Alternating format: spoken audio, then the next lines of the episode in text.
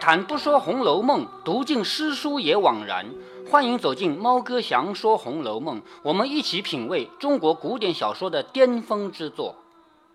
前面我们读到贾宝玉呢，偷偷的去了一趟袭人家。这个偷偷是指按照规定，他第一不能到这样的人家去，就级别不一样。第二，他出去也应该有很多小厮一起跟着。结果呢，这一次他也违背了他的级别，跑到袭人家去，而且呢，只有一个名烟跟着，那这就属于让人知道了是不得了的大事。在这里有一个细节，到了袭人家里，他发现袭人眼睛红红的，就问：“好好的哭什么？”袭人说：“哪里哭了？我刚才有沙子揉在眼睛里面了。”这样呢，就把一件事儿给瞒过去了。但是作者在这里没有提有什么事儿瞒过去，只说只是把一件事儿瞒过去了。后来回到家里呢，又有了一个唐僧苏老的这个风波。这里插了唐僧苏老的故事呢，跟前面那个豆腐皮儿包子还有点不一样。因为豆腐皮的包子是给晴雯吃的，而晴雯和袭人两个人性格是截然相反的，所以这一次唐僧苏老被吃了以后，为什么要提这个事？就是拿袭人和晴雯对比啊，因为在这部小说里面，时时刻刻在对比着写人性。林黛玉和薛宝钗两个人的对比，我们早就已经分析过很多很多遍了，是不是啊？那袭人和晴雯也要对比啊，同样是自己的东西被吃了，而袭人和晴雯的表现很不一样。袭人是趁着贾宝玉还没发火，先说：“我本来就不要吃那个，我上次吃了以后肚子疼。”后来还吐掉了才好一点，是不是？那既然别人要吃，那那让他去吃好了。所以袭人她的聪明就在于她能够转移贾宝玉的势力。然后呢，就说到他们家有一个小美女，是袭人的两姨妹妹，而且说明年就要嫁人了。她的姨父和姨妈已经把嫁妆给准备好了。说到这里呢，袭人就开始说一句我们不太听得懂的话，她说。本来这些姐妹们难得聚一聚，可是现在呢，我能出去了，她们却要出嫁了。也就是说，本来我卖到贾家来做仆人啊，我是不能回家的，没自由，所以我跟那些姐妹们是没有办法见面的。但是呢，现在我是能跟她们见面了，可惜她们要嫁人了。这个话我们一开始就听不懂，为什么袭人说她要走呢？那接下来贾宝玉就问为什么要出去呢？袭人就说。他妈妈要给他赎身，我们来读一读这一段啊。袭人叹道：“自从我来这几年，姊妹们都不得在一处。如今我要回去了，他们又都去了。就是我在这里做仆人的几年，我们姊妹们都没法在一起。现在我可以回去了，可是他们都嫁人了。”宝玉听这个话里有文章，不觉吃了一惊，忙丢下栗子，他不是给他剥栗子吃的吗？问：“怎么，你如今要回去了？”袭人说：“我今儿听见我妈妈和哥哥商议，叫我再耐烦一年，就在这这儿做一年的仆人。明年他们上来就赎我出去呢。”贾宝玉听了就越发怔了，就愣住了。于是问：“为什么要赎你啊？”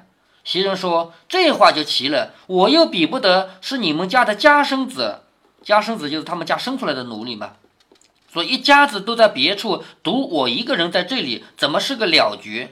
贾宝玉说：“我不叫你去也难，我不让你走的话，你不是走不了吗？所以说我不叫你去也难。”那袭人怎么回答他呢？袭人说：“从来没有这个道理，就算是朝廷宫里也有个定例，或几年一选，几年一入，也没有一个长久留下人的理。别说是你了啊，这话什么意思呢？皇宫里选秀女啊，选出来的那些宫女和妃子啊。”如果说已经成为皇帝的妃子了，成为皇帝的女人了，那你这一辈子就别想走了，就不可能离开皇宫了。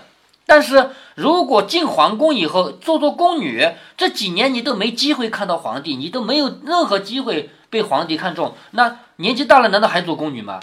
是不是啊？那干什么？就出去啊，放出去啊，重新招一批年纪轻的来做宫女啊。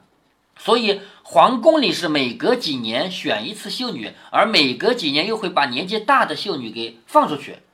所以袭人说的是：“你不是说你要留下我吗？没这个道理啊！就算是皇宫，也会每几年一选，几年一入的，也没有一个长远留人的道理。别说是你了。”贾宝玉想一想，果然有理。也就是袭人这么一说，就把贾宝玉给说的没办法了。果然有理。又说老太太不放你也难，那也就是我留不住你，贾母总留得住你吧？让贾母来留住你，不让你走，那不行了吗？袭人说：“为什么不放？我果真是个最难得的，或者感动了老太太，老太太必不放我出去，是或多给我们家几两银子留下我，然或有之。什么意思呢？说老太太凭什么不放我走啊？如果说我是个最难得的，我是个最最最好的那种人，那感动了老太太，老太太真的不放我走了，或者多给我们家几两银子啊，就一定要把我留下，那可能是有的。”但是呢，我也只不过是个平常人，比我强的多，而且多，就是比我强的人啊，很多很多。自我从小来了，跟着老太太，先服侍了史大姑娘几年。好，这里第一次提到史湘云，史大姑娘就是史湘云，就是袭人卖到贾家做丫鬟啊。首先是跟着老太太，就是服侍贾母的。但是呢，在老太太身边，她真正服侍的人啊，不是贾母，是史湘云。所以先服侍了史大姑娘几年，如今又服侍了你几年。等等，嗯，难道，嗯嗯，难道是呃，袭人住嫁妆嫁到贾家？等等，不对，嗯，不是，他是卖过来的嘛。我想是先卖掉贾家，先卖到史家，然后做嫁妆，呃，没有没有，他是卖到贾家的。史湘云为什么来呢？前面有一点东西你可能忘了啊。史湘云从小父母双亡，说襁褓之中父母为襁褓，就是刚生下来用块布包着的，包小孩的那个布叫襁褓，那被包住的小孩也叫襁褓，知道吗？襁褓之间父母为，就是还包在布里面的那么小的时候，他的父母就死掉了。这个人从小父母双亡，是他的叔叔伯伯把他养大的。那在这种情况下，他不是姓史吗？贾母也姓史啊，对不对？他就是贾母娘家的人嘛，对吗？所以贾母经常把他接过来，在这边住一段时间。他并不是常住的，他是经常接过来住一段时间，然后又回去的。所以袭人刚卖到贾家，一开始一段时间是服侍了史湘云的，后来又服侍了你几年，就是贾宝玉嘛。他正在跟贾宝玉说话。如今我们家来赎，就是我的妈妈啊和哥哥来赎我，正是该叫去的，只怕连身价也不要，就开恩叫我去了呢。什么意思呢？也就是现在我的妈妈和哥哥要赎我的话，按理说当时，比如假如当时花几两银子买的，现在你还得把几两银子还给我，你才能回家，是不是啊？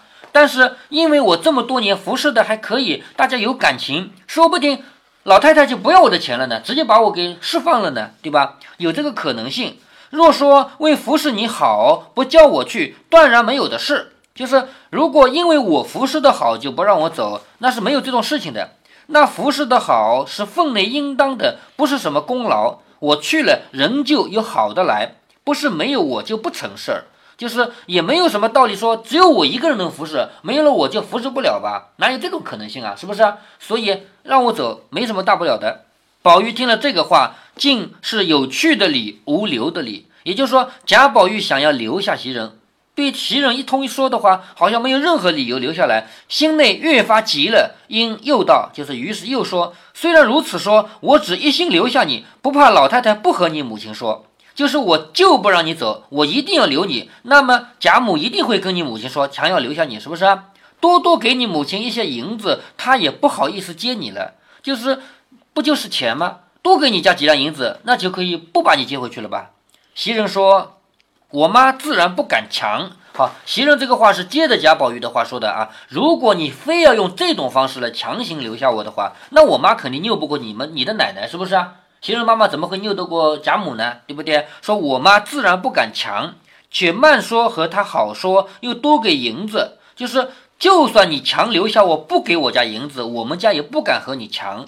且不要说还要多给银子，就便不好和他说，一个钱也不给，安心要强留下我，他也不敢不依。好，袭人说是退一步说的，不要说你多给几两银子，就算你一两银子都不给，你强要留下我，那我也只能留下来。但是袭人要说但是了啊！但是咱们贾就是贾家啊，咱们贾家从来没有干过这样以势霸道的事情，就是仆人长大了要回家了，你强留在这儿不让他走，这不是欺人吗？对不对？这是依托你家的权贵来欺负穷人吗？是不是啊？所以我们贾家从来没有做过这样的事情。这不比别的东西，因为你喜欢加十倍的力弄来了给你，那卖的人也不吃亏，可以行得。什么？我是一个人，我不是一个玩的东西。如果玩的东西你非要，那加十倍价钱总可以买了吧？是不是啊？可我是一个人，我不愿意就是不愿意，你也没有办法说加几倍价格能买我愿意的，对不对？人和东西是不一样的嘛。如今无故凭空留下我，与你无异，反倒叫我们骨肉分离。这件事，老太太和太太是断不肯行的。什么意思啊？因为你不让我走，所以强留下我，造成的结果是我和我的妈妈和我的哥哥骨肉分离。这样的事情，你们家奶奶和你妈妈是不会做的，是不是？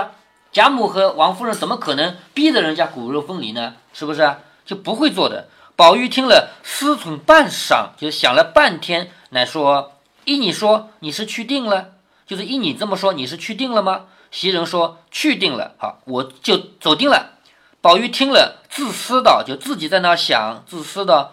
谁知这样一个人，这样薄情无义，就是他跟袭人两个人不是很有感情吗？可是说走就走，留也留不住，这样薄情无义。于是叹道：早知道都是要去的，我就不该弄了来，临了剩我一个孤鬼。就是。”早知道你们最后都要走的话，当初就别来嘛，当初我们就不要见面嘛。到最后剩我一个孤鬼，就是剩我一个人，孤魂野鬼一样的。说着便赌气上床睡去了。好，一赌气睡觉了。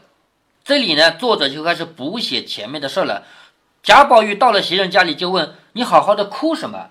其实那里真是哭了，但是为什么事一直没写？到这里作者才补写。那么我们作为写作文或者是写小说啊。一个事情可以先写它，也可以到后来再来补写，对不对？哪一种写法好呢？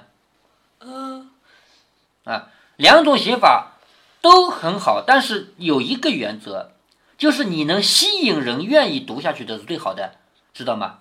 有的时候你先留点悬念，让人家有更有兴趣看下去，那就写的更好了。是倒叙吧？倒叙也好，什么叙也好，都可以。就是不同的写法，最后你选的应该是哪种？应该是。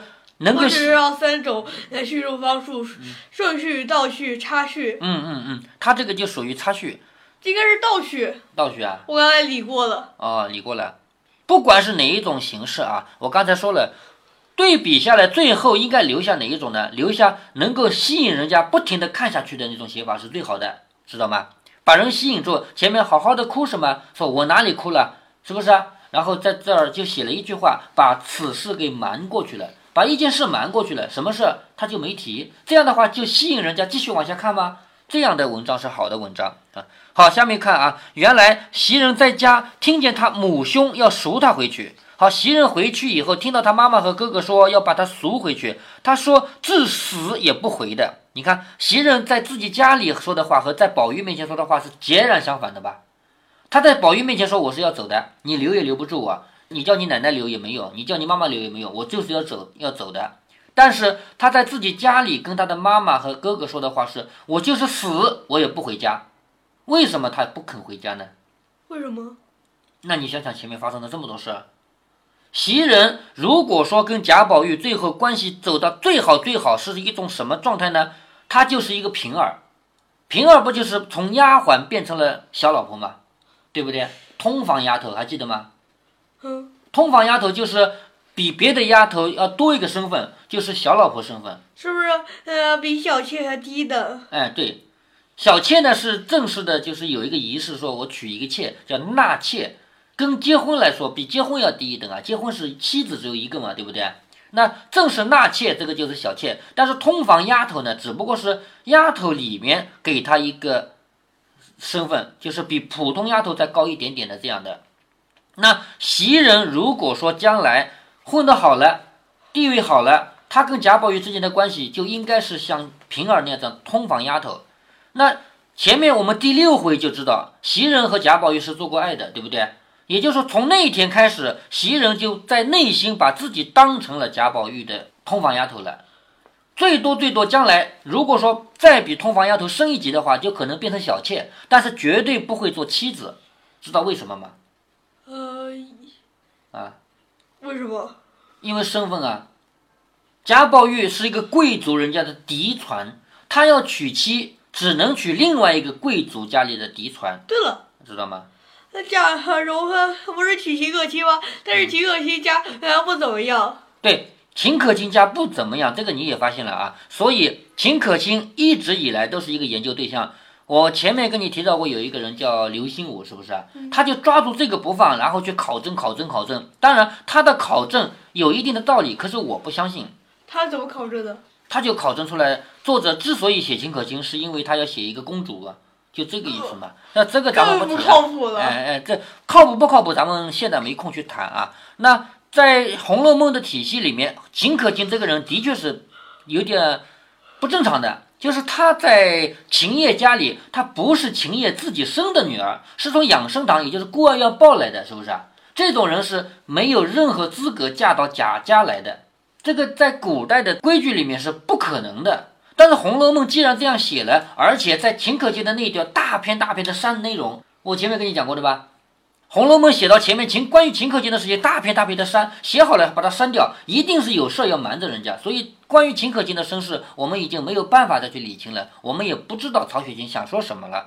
但是你再看别人啊，王熙凤是王家的，对不对？王夫人是吧？嗯。那，贵族呵呵呵，哼，贵族娶娶，呃，娶一个呃家境还不怎么好的人，呃，且其实，呃，其实是概率比较小，呃，当然也不是说不可能，并不是贾宝玉自己想娶就可以娶的，因为结婚是两个家族的事情，不是两个人的事情。贾宝玉和某某某结婚，那么贾宝玉的父亲和那个人的父亲就是一对亲家，是吧？贾宝玉的整个贾家和那个人的整个家族就是一对亲家。比如说王熙凤，王熙凤从王家嫁到贾家，那么这个王家和贾家两个家族就是一一对亲家，所以不可能有一个人家是很普通的人家就嫁到贾府，而且嫁给像贾宝玉这种嫡传的人。什么叫嫡传？贾环就不是嫡传，因为贾环不是王夫人生的，明白吗？贾宝玉是嫡传，所以贾宝玉要娶妻，如果是妻子啊。必须满足两个条件，第一个条件是也要是贵族，第二个条件是也要是嫡子嫡女，也就是大老婆生的。像林黛玉就是的，薛宝钗也是的。林黛玉、薛宝钗共同点就是他家是贵族，而且是大老婆生的，绝对不是小老婆生的。那换回来说，假如林黛玉这样的人，她可不可能嫁给贾环呢？不可能，因为贾环他出生于贵族，可是他不是大老婆生的。知道这里面的细节了吗？在古代，这个规矩多得不得了，所以这里面有两个很尴尬的人，一个是贾环，一个是探春。贾环他是个男的，是个公子，是主人，可是他是庶出，是另外一个人生的，赵姨娘生的啊。那探春也是的，探春就是他一个人，我前面也简单提过他的性格啊，这个人是性格是往外张扬的，对不对？这样的性格，但是可惜的是他的身份。她不是大老婆生的，她不是王夫人生的，所以就导致她将来如果要嫁人，她只能嫁给另外一个贵族人家的，不是正的，是庶的那个人家。所以后来最后的结果是什么？她远嫁，嫁得很远很远，嫁到像现在的印尼呀、缅甸啊那个地方去了，泰国啊那个地方去了，嫁得这么远，嫁到这么远呢，其实也就无所谓了。其实那边国家也不像我们这边管这么严。呃，就是也不像我们这边把这个礼教弄得这么严格，而且呢，他们也不会来考证这探春究竟是什么身份了。说到历史上有很多公主嫁到少数民族，你知道的对不对？经常有公主嫁到少数民族去成为他们的王后嘛，对不对？其实这些公主也不一定真是公主，说不定就是个宫女，人家也不知道。离得几千里路呢，谁知道你是什么公主啊？是不是啊？都有这个情况啊。所以关于探春远嫁呢，这是后面的事儿。那在这里顺便提了一下，什么呢？袭人她为什么在家里哭哭啼啼的？听说她的妈妈和哥哥在商量要赎她回去，她就哭，不愿意回去。她哪怕死，她也不愿意回这个家。不是说她家里不幸福，而是她现在认定自己要跟定宝玉了，将来就是要做宝玉的通房丫头。如果说往好里面发展。将来他升一级的话，可能升为妾，这就是他最好的归宿，他自己最想要的归宿。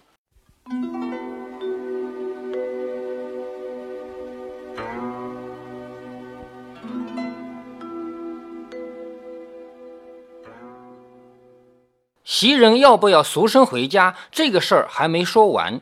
大体上，贾宝玉不想让他回家，他自己也不愿意回家，而他的妈妈和哥哥却想要赎回家。